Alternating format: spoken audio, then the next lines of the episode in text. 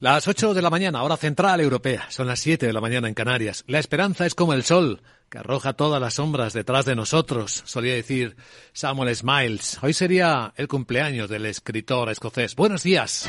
Dicen los futuros que las bolsas de Europa van a abrir dentro de una hora con un suave rebote.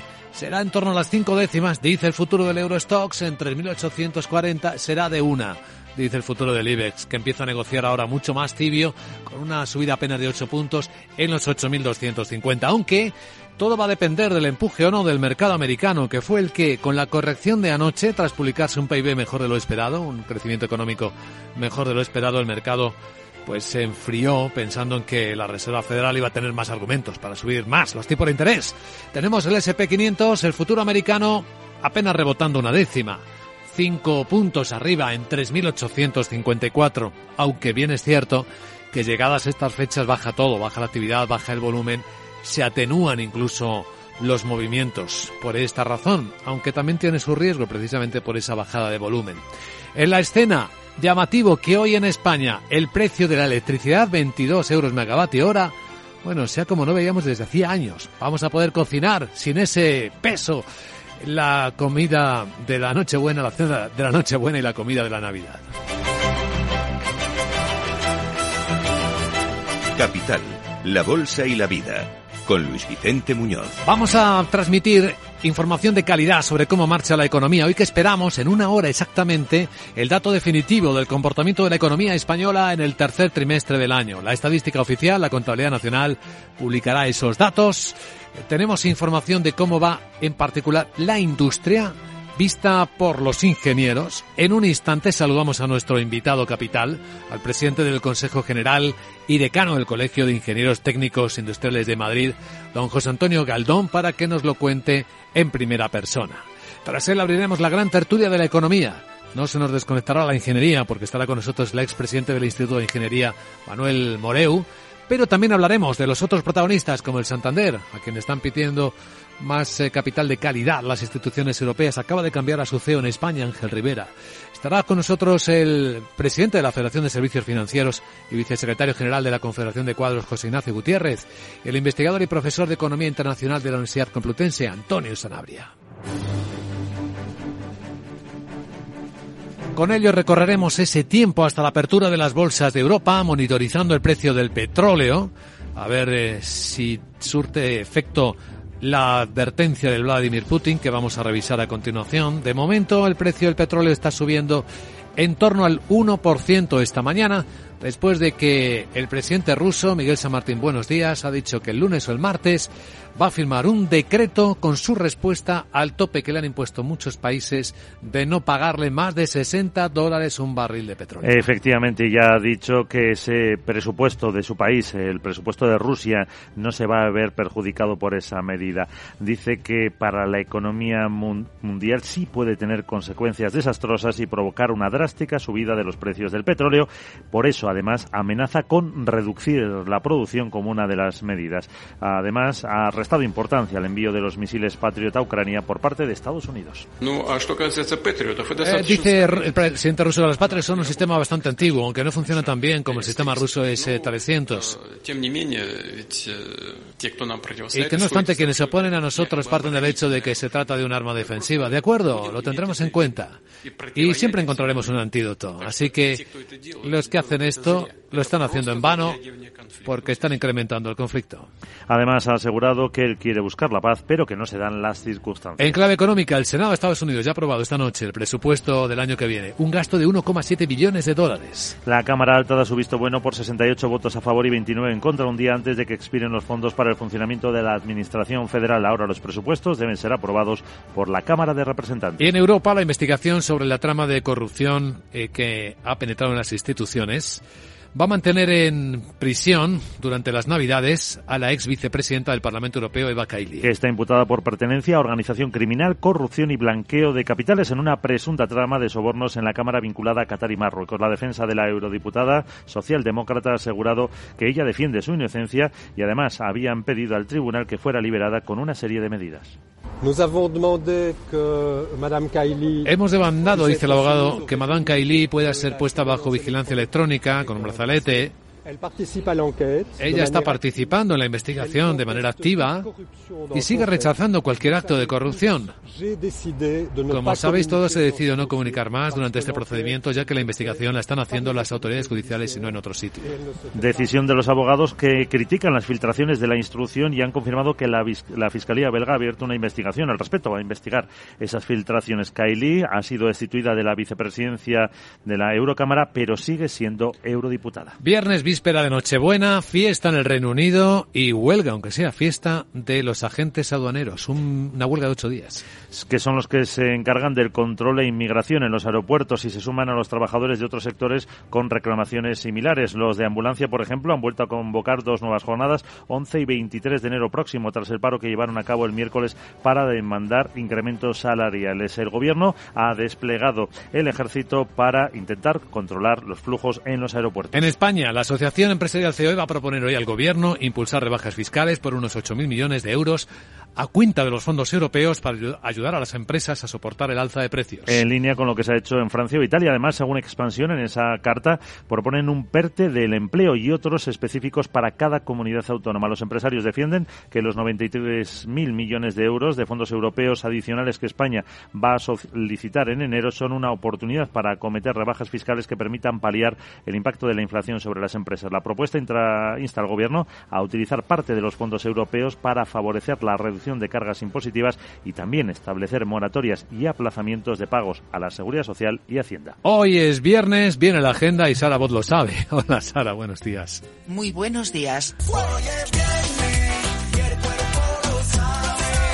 Jeje, en mi agenda te cuento que hoy tenemos muchas referencias en España. Conoceremos el dato de la contabilidad nacional del tercer trimestre que publica el INE que también saca a la luz la cifra de negocio empresarial de octubre, así como la estadística de hoteles y el índice de precios industriales de noviembre. El Banco de España ofrece la balanza de pagos del tercer trimestre y datos de depósitos y créditos dudosos. En Estados Unidos el punto de mira se centra en el dato final de la confianza de la Universidad de Michigan. Luis Vicente vamos a escuchar ahora al presidente del Colegio de Ingenieros para que nos cuente cómo está la industria y yo me voy ya que tengo que seguir ensayando. Eh. Mira cómo lo hace mi prima Cortana. Ande, ande, ande, que es la noche buena. bueno, bueno, Bueno, aunque a mí me gusta más este. Ah, hacia Belén va la Sara Ring Ring, una artista oiga. Bueno, me voy ya y feliz Saranidad, feliz Saranidad y Eh. próspero año con Sara. Ay, Chao. Sara, aprende a entonar, querida.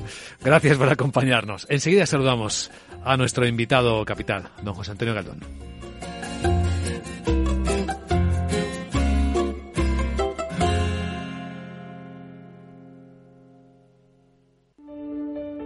Tiempos de incertidumbre, nuestra fortaleza es la estabilidad. En Nordea, pensamos que el equilibrio, la fiabilidad y la experiencia importan. Nuestra estrategia Stable Return muestra un sólido comportamiento en el largo plazo para sus inversiones. Invierta en estabilidad. Invierta en tranquilidad. Descubra más en nordea.es.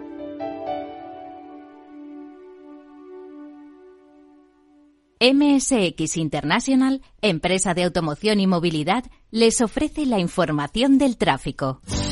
Un vistazo en conexión con la DGT. Jaime Orejón, buenos días. Muy buenos días, estará pendientes de varios accidentes que están complicando la circulación en la red de carreteras del país. Uno en Madrid, en la M40 en Monte Carmelo, sentido a la 1 y que genera 4 kilómetros de retención. Otros en Barcelona, uno en la P7 en Martorell, sentido Girona, en la C17 de entrada en Garriga y uno más en la C33 en Moncada hacia Girona. Pendientes también de más alcances en Tarragona, en la P7 en Vendrell, sentido Girona y en Almería, en la 7 en Viator, en sentido Murcia. Mucha precaución en estos tramos y vías.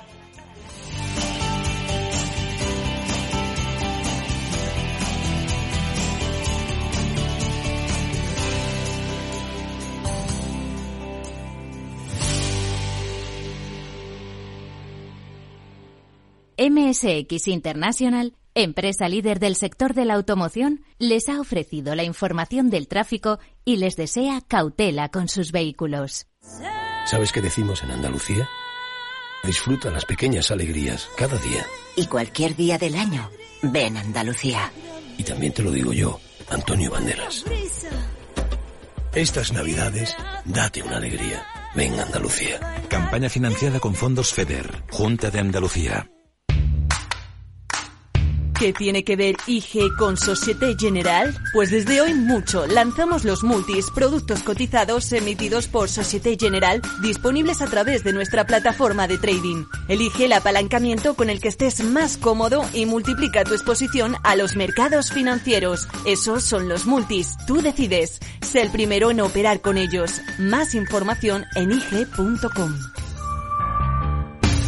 Los productos cotizados son instrumentos financieros complejos. Operar con estos productos implica un alto riesgo de perder el dinero rápidamente.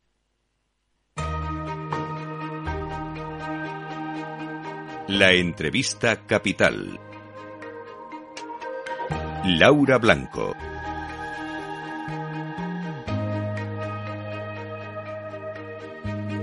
La industria aporta el 15,31% del PIB de la economía española. Son datos de 2001 que contrastan, ojo, con lo que suponía la industria en el año 2000. Hace 21 años era cerca del 19%. Bueno, estos datos, esta fotografía, nos ayuda a entender mejor de lo que vamos a hablar en los próximos minutos de la industria española, de lo que necesita, del diagnóstico. Acaba de presentarse el sexto barómetro de la industria, impulsado por Cogiti, el Colegio de Economistas. Nos acompaña el presidente del Cogiti, es José Antonio Galdón. Gracias por atender a los micrófonos de Capital Radio. ¿Qué tal?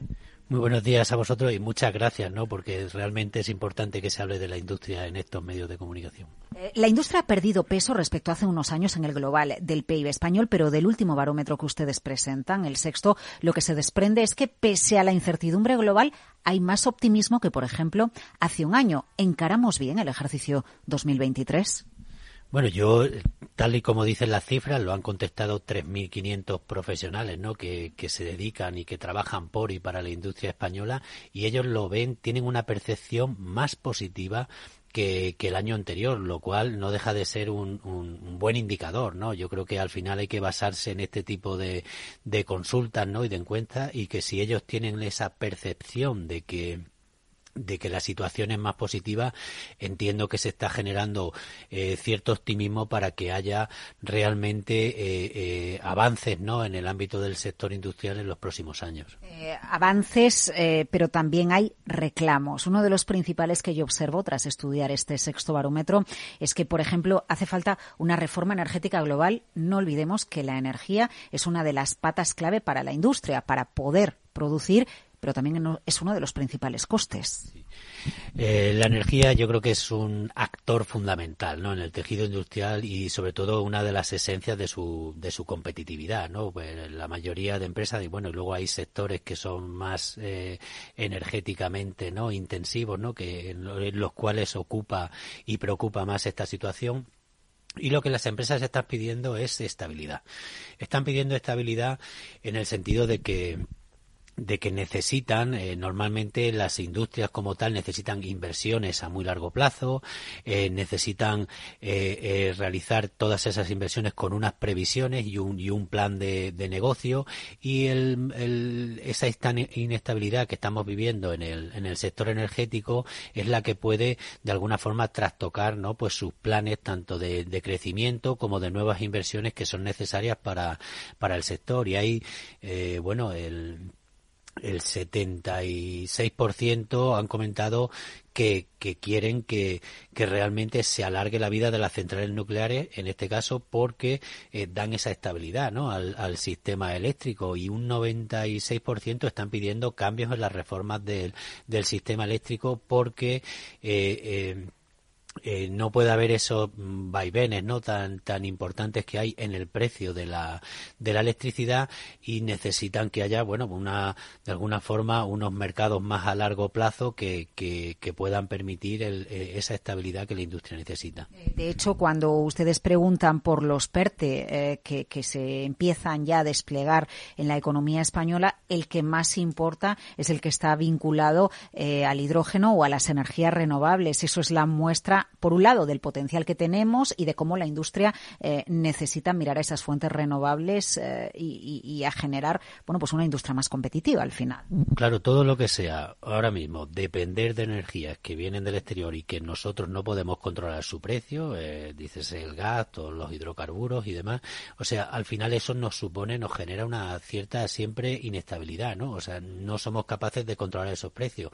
Por lo tanto, tenemos que ir caminando hacia el autoabastecimiento energético y tenemos una serie de vectores muy importantes aquí en España, tanto todo lo que son las energías renovables como también, por supuesto, el vector del hidrógeno que, que, estamos posicionándonos, yo creo que como un país que puede realmente eh, eh, propiciar ¿no? y, y, producirse en uno de los grandes productores del sector del, hidrógeno y eso nos generará, nos generará esa eh, estabilidad que la industria está reclamando.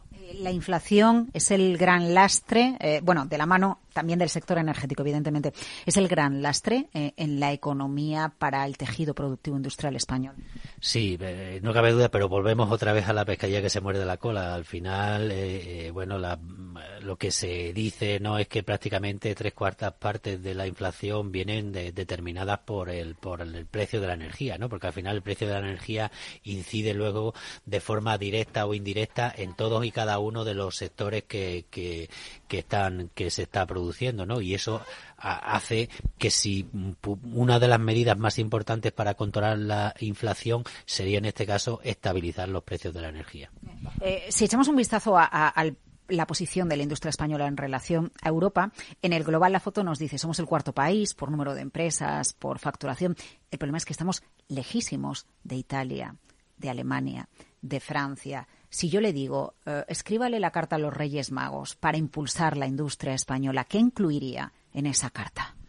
Bueno, sí, la, industria española, yo creo que siempre he pensado que, España es un país que tiene todos los ingredientes, ¿no? Pues para ser una gran potencia industrial y de hecho hemos tenido la cultura, hemos tenido siempre una base eh, industrial eh, eh, muy importante y yo creo que España lo que también necesita muchas veces es creérselo, ¿no? Creerse que realmente podemos ser una, una potencia industrial porque tenemos los mejores profesionales a nivel del ámbito de la ingeniería o del sector también industrial, tenemos una excelente infraestructuras, tenemos esa, esa cultura, como decía antes, industrial en nuestras regiones y tenemos que ser capaces de, de creernos, ¿no? De, aplicar esa tecnología, de tener un modelo más estable también eh, a nivel económico y, social, ¿no? En este caso, que, que necesitamos esa esa eh, esa estabilidad no y, y sobre todo eh, que, esa estabilidad genere y atraiga las inversiones. ¿no? Ahora mismo estamos más necesitados que nunca de atraer esas inversiones. Y un problema importante también que tiene España en el sector industrial es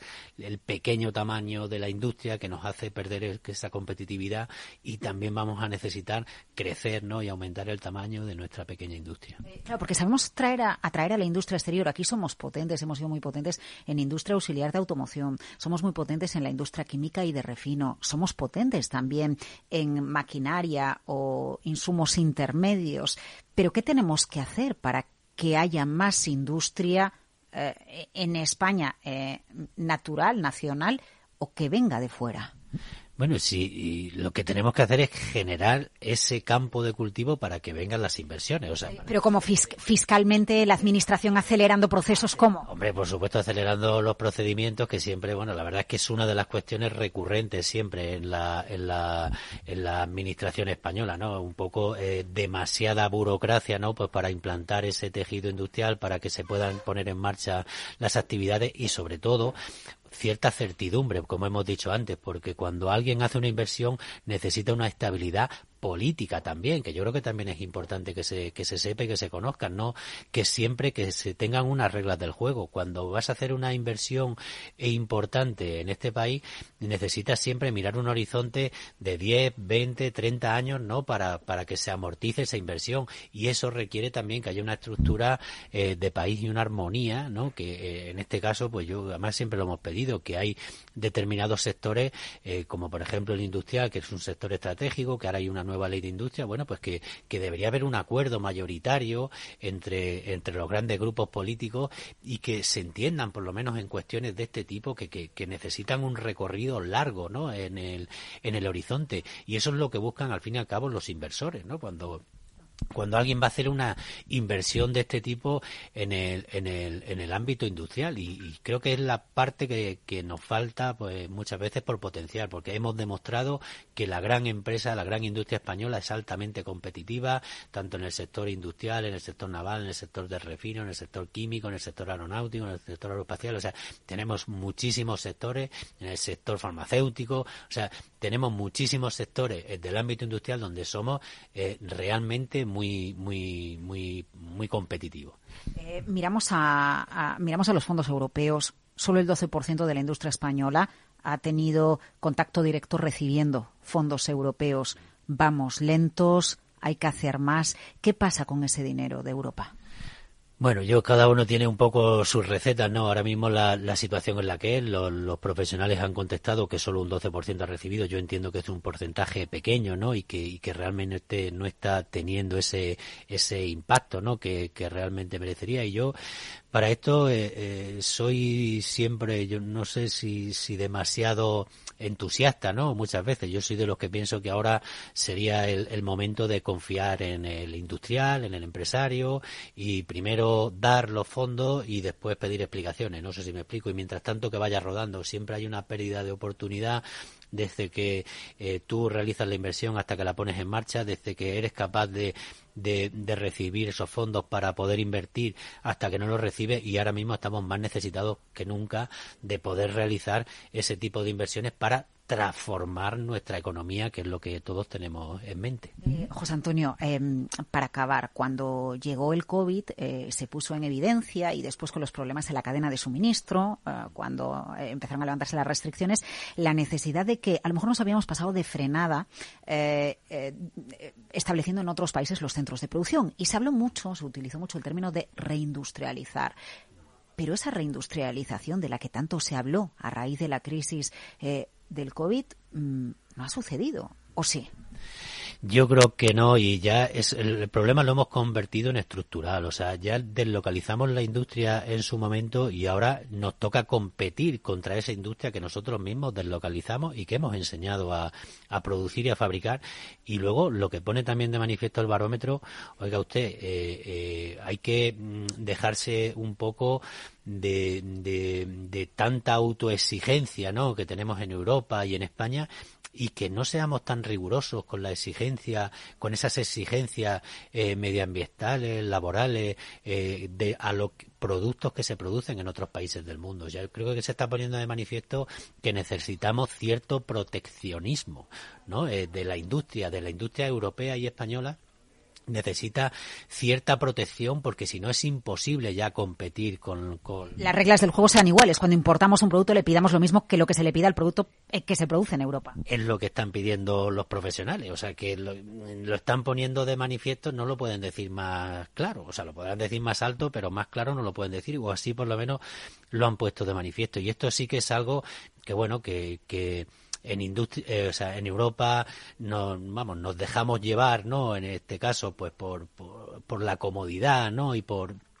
y por eh, no sé eh, quitarnos de en medio esa eh, sensación o esa producción industrial y nos hemos dado cuenta bueno con la pandemia y yo creo que ya mucho antes de que estábamos perdiendo toda esa capacidad de innovación tecnológica que cuando producíamos aquí íbamos siempre de alguna forma potenciando y ahora ya esa tecnología también la están generando fuera también están produciendo y producen más económico más barato fuera y eso pues nos resta competitividad al tejido industrial europeo a nivel global. Bueno, nos quedamos en cualquier caso con el optimismo que se observa en el sexto barómetro eh, de la industria impulsado por Cogiti, por el Consejo General de Economistas. Le agradezco al presidente de Cogiti, a José Antonio Galdón, su análisis para Capital Radio. Hasta la próxima. Nada, pues muchísimas gracias a vosotros y sí que os pido bueno que, realmente se hable de industria, que se ponga en el mapa no siempre el tejido industrial y bueno que nos alejemos muchas veces del ruido no de fondo que hay siempre en esta en este país ¿no? y, que, que entendemos que hay que centrarse en cuestiones importantes como es el tejido industrial. Muchísimas gracias a Capital Radio.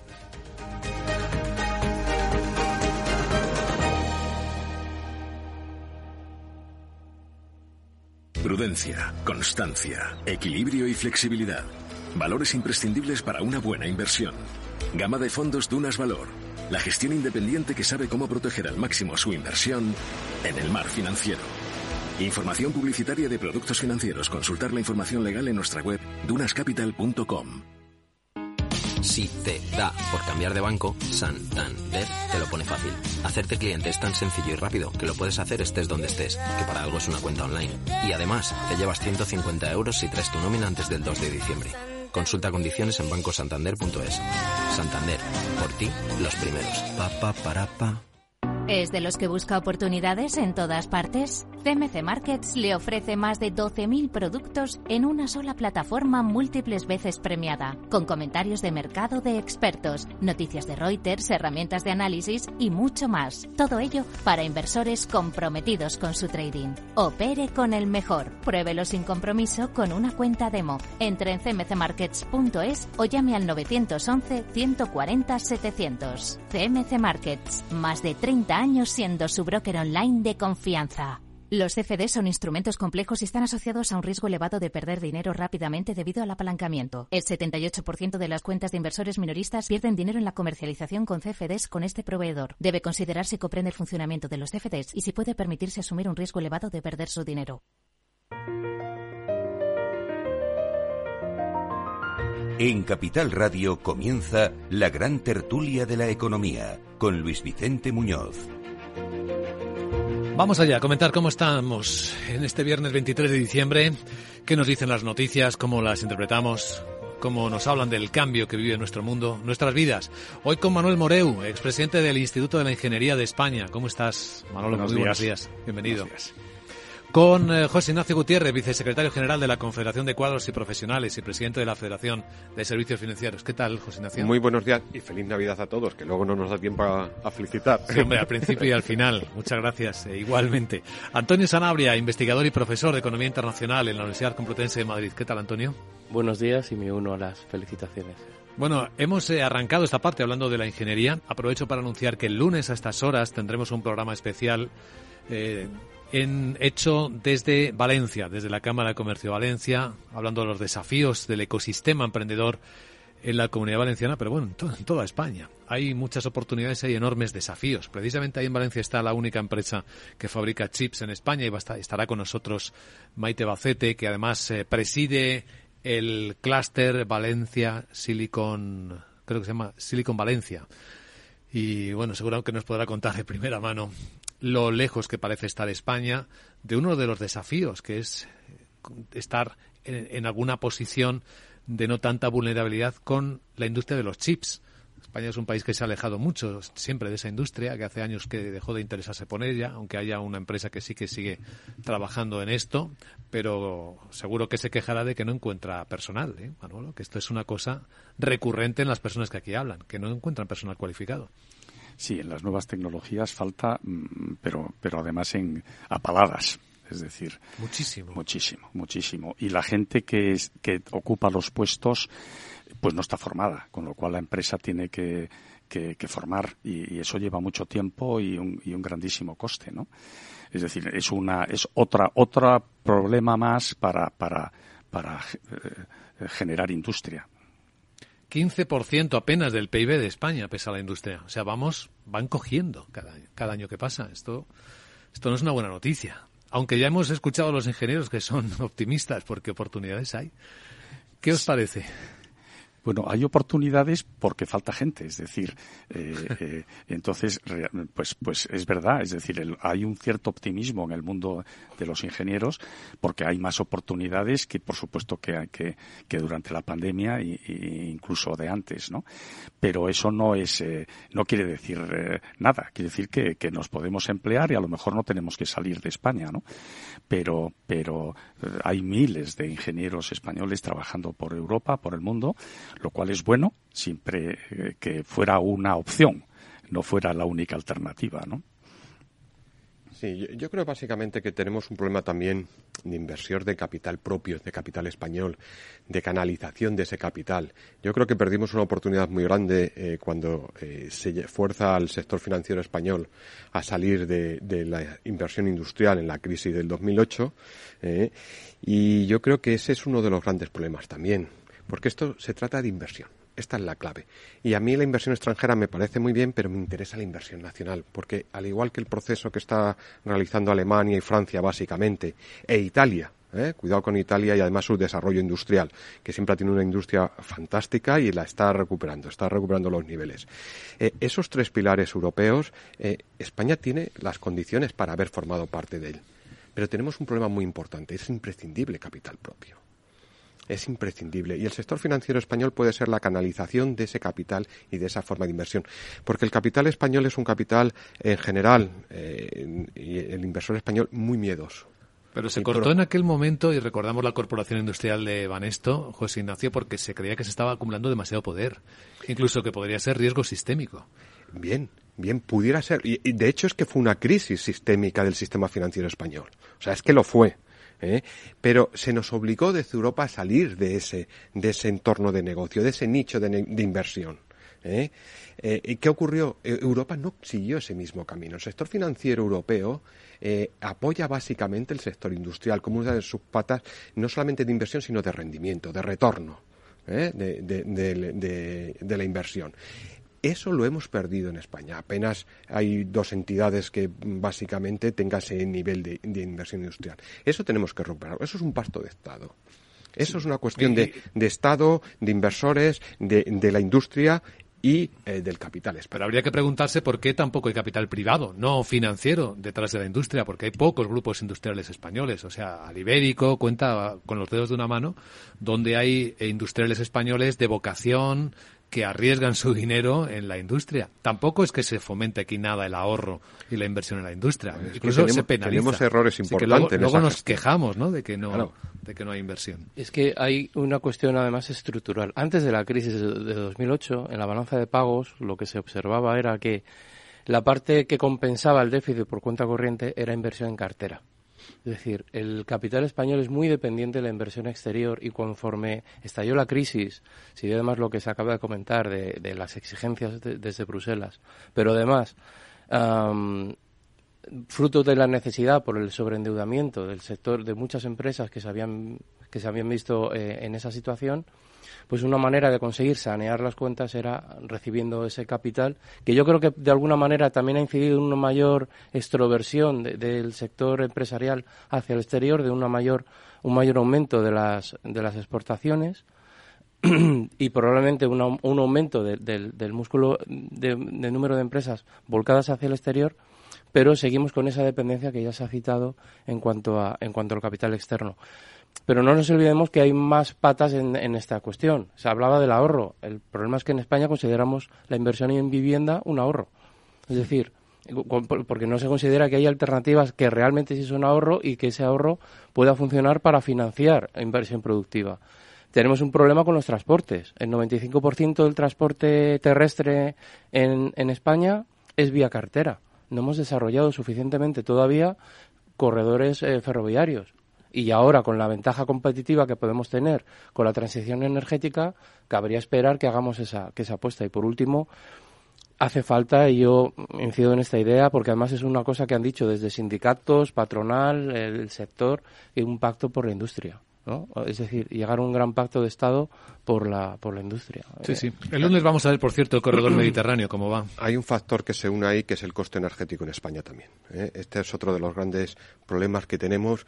Eh, si resolvimos en su momento lo que era el, suministro energético, el, el MIS de, producción, pero tenemos un problema de, de MIS de coste, que ahora mismo, por ejemplo, lo tiene, lo tiene Alemania. Sí, ¿eh? ahora estamos en relativa mejor situación pero de ahí la parte positiva o optimista de que si aprovechamos bien la transición energética podemos mejorar nuestra competitividad, si además luego se aprovecha en términos de formación, eh, impulsando, porque aquí tenemos la FP que ha estado tradicionalmente abandonada como alternativa de empleo. yo, por ejemplo, por, por, por tocar tierra, ¿no? Y, eh, pondría, por ejemplo, los ejemplos que tenemos en estos momentos de, de la consecuencia de una ley que dice que, que no se puede montar una instalación en costa si se puede montar dentro y que eso eh, está la duda de si eso se tiene que aplicar en las renovaciones de las industrias. Tenemos miles de, empresas eh, en, la, en, la, costa, eh, en Galicia una barbaridad, y todas esas cuando les llega la, la, la renovación, está la espada de Damocles si se les va a conceder o no la renovación. Entonces, eh, eh, eso de entrada, es decir, si estamos hablando en apoyar la industria, eso es facilísimo. Eso es, dinero que ya está, que ya está produciendo, y se trata de renovar una, concesión para que la industria continúe, esa industria continúe, y no se tenga que ir. Eh, eh, pues está ahí. Es decir, mm, es un tema, mm, mm, el dinero ya está, eh, los trabajadores ya están, el, ciclo económico eh, del producto ya está, ya está todo. Incluso hasta podrían invertir más y generar más empleo, etcétera, etcétera. Sin embargo, lo que se le exige a esa empresa es que se vaya al interior, que se aleje de la costa. Y, y, y, y, bueno, ha habido un caso en Murcia, ahora hay un caso en Pontevedra, y, pero ahí vienen, vienen miles. ¿eh? Entonces, eh, eh, bueno, eh, ese es un mensaje que estamos dando no solo a, a nuestros empresarios, a los de fuera. Luego vemos que, que si, si alguien está pensando en traer a España una gran fábrica de, de- de microprocesadores, eh, pues se acordará, lo que sabrá es que eh, al sector del automóvil se le prometió todo y luego no se le ha dado nada o casi nada. Bueno, algo sí, pero no era la cifra. No eran las, no era la- las apuestas que se habían hecho. Y entonces dirá, bueno, ¿para qué vamos a apostar en un sitio donde después de estar avanzando un año en dinero, trabajo, etcétera, luego nos encontremos con que las ayudas no son las prometidas, ¿no? Es decir, esos mensajes, es- esos son las primeras páginas de los periódicos. Y entonces, eh, cualquiera que, que, eh, que esté pensando en dónde ubicar sus negocios, bueno, pues eso lo sabe. Ahí tenemos un reto que es la seguridad jurídica. Este es un problema ahora mismo en España. Eh, eh, el paraguas que nos supone eh, la seguridad jurídica de la Unión Europea no se está materializando ahora mismo en lo que es la seguridad jurídica en España. Ese es un reto que relativamente sería fácil de superar, pero es un problemón ahora mismo. Y eso cualquier- con cualquier empresa o inversor con el que hables act- actualmente sobre España te plantea ese reto. Las diferentes legislaciones en 17 comunidades diferentes, más la nacional, más la local, ¿eh? que también es una batalla a veces. ¿eh? Ahí tenemos un problema de coordinación actualmente y ese es otro de los retos que también eh, tenemos encima de la mesa, pero posiblemente sea el más fácil de resolver aunque no lo creamos, ¿eh? porque y, fíjate, eh, yo, hace poco en, asistía a la conferencia del presidente de Extremadura, de mi tierra, y precisamente él hablaba de la coordinación de las administraciones para liderar diferentes proyectos, entre ellos de semiconductores que se van a establecer en, en mi tierra, algo que fijaros el contexto extremeño. Sí, eh, pues mira, la- las actual. noticias, José Ignacio. Ya sabes que Taiwan Semiconductor es el líder mundial en la fabricación de semiconductores de chips. La mayor inversión, 40.000 millones en una nueva planta en Arizona, en Estados Unidos. Apple le dijo que le compraba los chips y eh, también están las conversaciones con el gobierno de Estados Unidos. Y también estaba buscando un sitio en Europa para establecer una planta y todo el mundo mirando, ¿no? ¿Quién? ¿Dónde? Ya sabéis dónde, ¿no? En Alemania. Seguimos en un instante.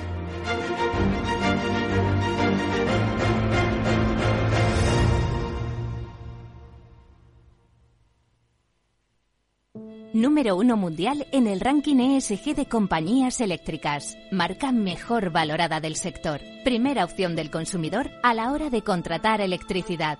Y ahora, ahora en Hola Luz, lideramos una revolución para transformar 10 millones de tejados en energía 100% verde para el mundo. Es la revolución de los tejados. Hola Luz. ¿Sabes qué decimos en Andalucía? Disfruta las pequeñas alegrías cada día. Y cualquier día del año, ven Andalucía. Y también te lo digo yo, Antonio Banderas. Estas navidades, date una alegría. Ven Andalucía. Campaña financiada con fondos FEDER, Junta de Andalucía.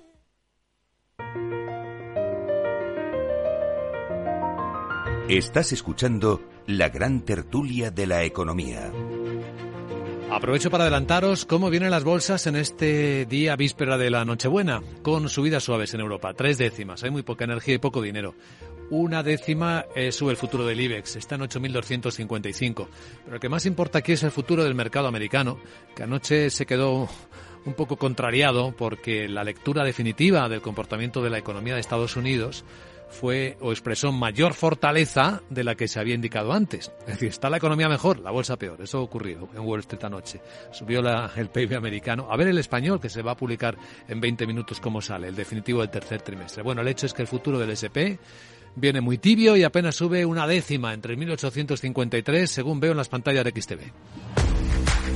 Si inviertes en bolsa y no conoces a XTB, es muy probable que estés pagando de más. Atento, con XTB comprar o vender acciones y ETFs no tiene ninguna comisión hasta 100.000 euros al mes.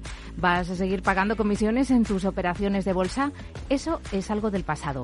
Entra ahora en xtb.es, abre tu cuenta totalmente online y empieza a invertir en tus empresas favoritas sin costes. ¿A qué esperas? Más de 550.000 clientes ya confían en XTB. Un broker, muchas posibilidades. xtb.com. A partir de 100.000 euros al mes la comisión es del 0,2%, mínimo 10 euros. Invertir implica riesgos. Seguimos en la gran tertulia de la economía, aquí en Capital Radio. Por cierto, hay noticias que quedan un poco ahí escondidas. Sabéis que la última subasta del espectro 5G ha quedado prácticamente desierta. ¿eh? Aquello que empezó siendo un espectáculo del futuro, de la conectividad, que el gobierno esperaba miles de millones de ingresos por la subasta de este espectro, al final en total han sido unos 1.500 millones y la última tres varios lotes desiertos, porque las operadoras dicen que no hay demanda. Esto, ojo, ¿eh? No sé si es importante o no, pero no parece una buena noticia. Y sigamos con nuestro análisis. Solo quería recordar esto que ha pasado muy desapercibido. Ya veo que os, os habéis quedado sin palabras. Demanda hay, lo que hay, lo que no hay es quien lo pague, quien pague esa, ese incremento de, de calidad.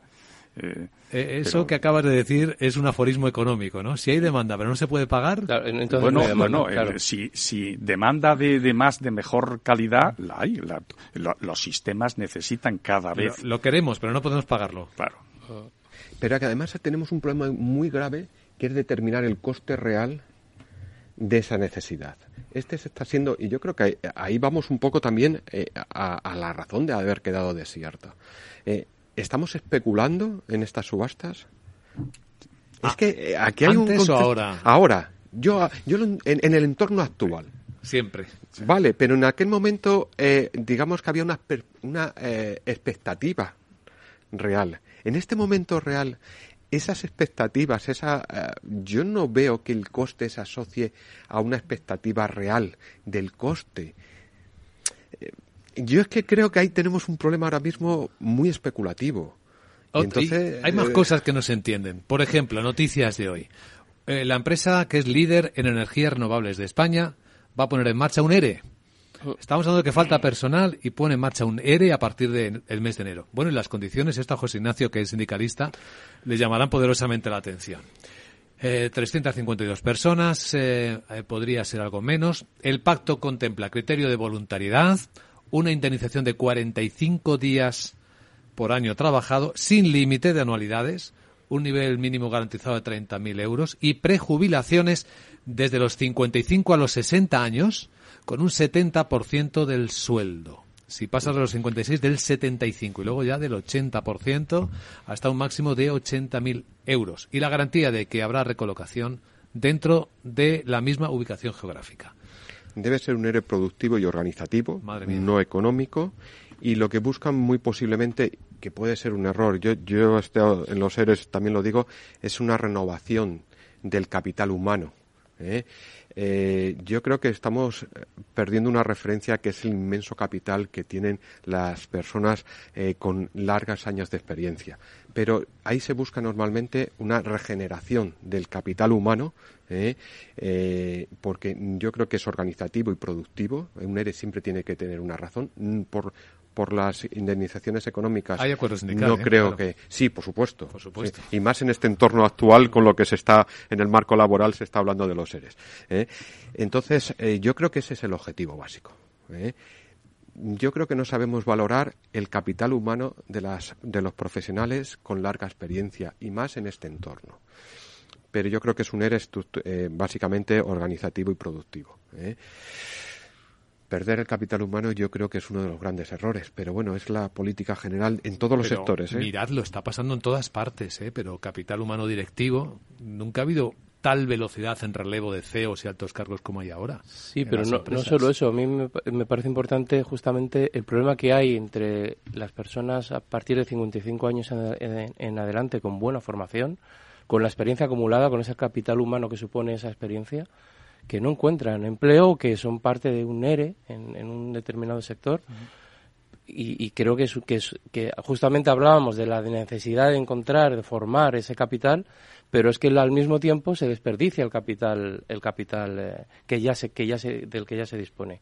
No sé en este caso concreto los detalles que vendrían a, a indicar si es así o no en, en, este, en este ERE, apunta un poco a que sí, mm, ojalá me equivoque, pero sí que se ve que efectivamente es una cuestión no sectorial, sino generalizada, esa tendencia a sustituir mm, mano de obra más cualificada, incluso directiva y demás, por, por, otro personal que no tiene esa, ese bagaje, esa experiencia. A ver, Manuel, que tú tienes sí, también bueno, bagaje bueno, y experiencia. La verdad, la verdad, es que es un tema, es un tema eh, que hay que entrar muy en detalle, ¿no? Para, para, para entenderlo, ¿no?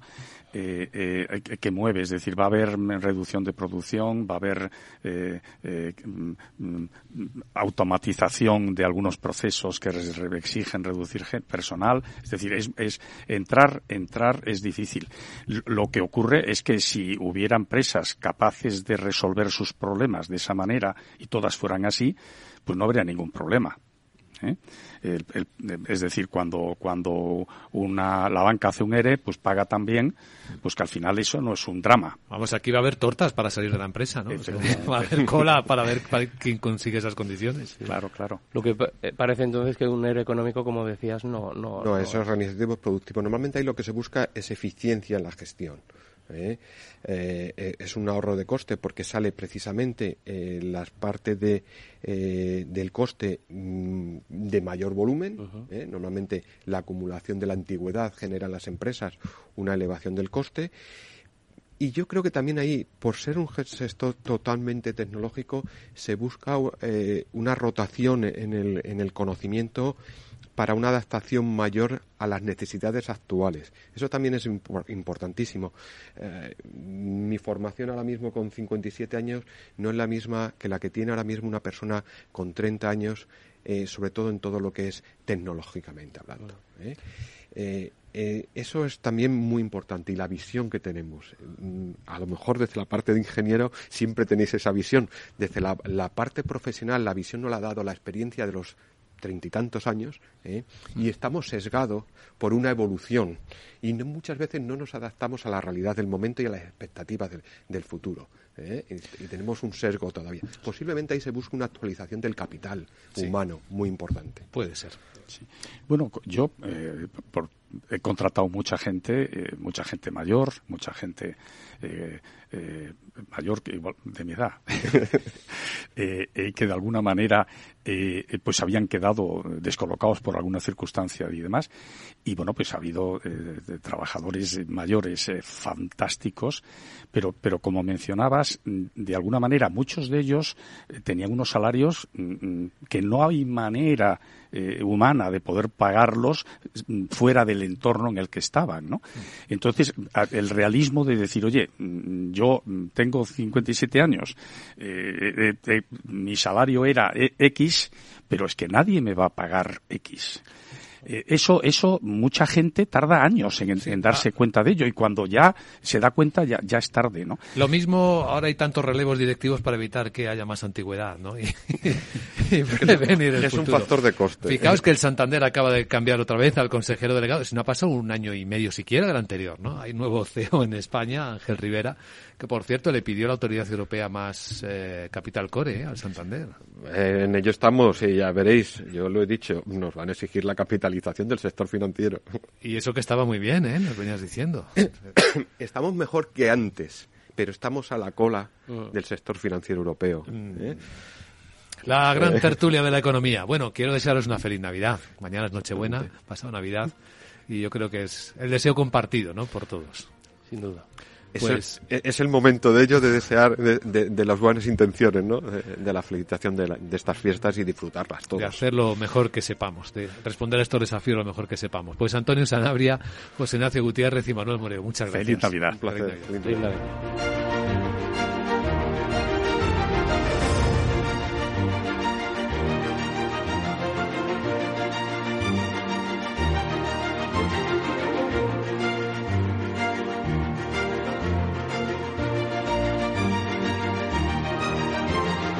Capital, la Bolsa y la Vida, con Luis Vicente Muñoz.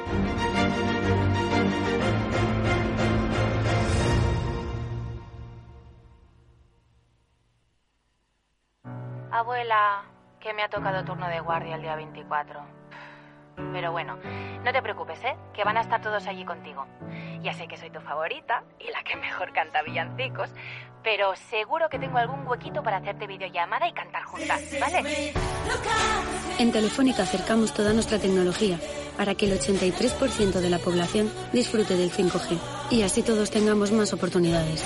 Telefónica, cuanto más cerca estemos, más lejos llegaremos. Hoy en día encontrar la herramienta que pueda resistir el paso del tiempo es fundamental en la renta fija. Es por eso que MFS Investment Management adopta un enfoque Active 360. Visite mfs.com barra Active 360. Si te consideras un apasionado de los mercados financieros y te interesa la bolsa, debes saber que comprar o vender acciones y ETFs con XTB no tiene ninguna comisión hasta 100.000 euros. Abre tu cuenta 100% online en 5 minutos. Un broker, muchas posibilidades. XTB.com. A partir de 100.000 euros al mes, comisión del 0,2%, mínimo 10 euros. Invertir implica riesgos.